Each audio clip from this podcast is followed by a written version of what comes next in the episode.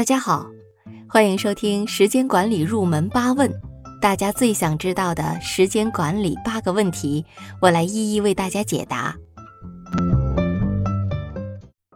第一个问题，为什么都说时间管理是人生的必修课？我们都知道，人生是综合能力的体现，并不是单一技能的竞争。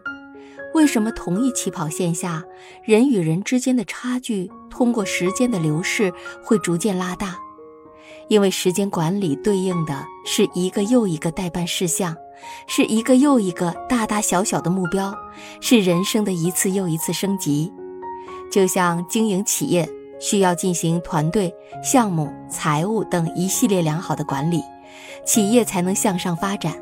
同样，经营人生。需要将构成我们一生中占比最大的部分时间，也进行有序且有效的管理，我们的人生才能高效运转，才能跑步前进，去达到我们的既定目标。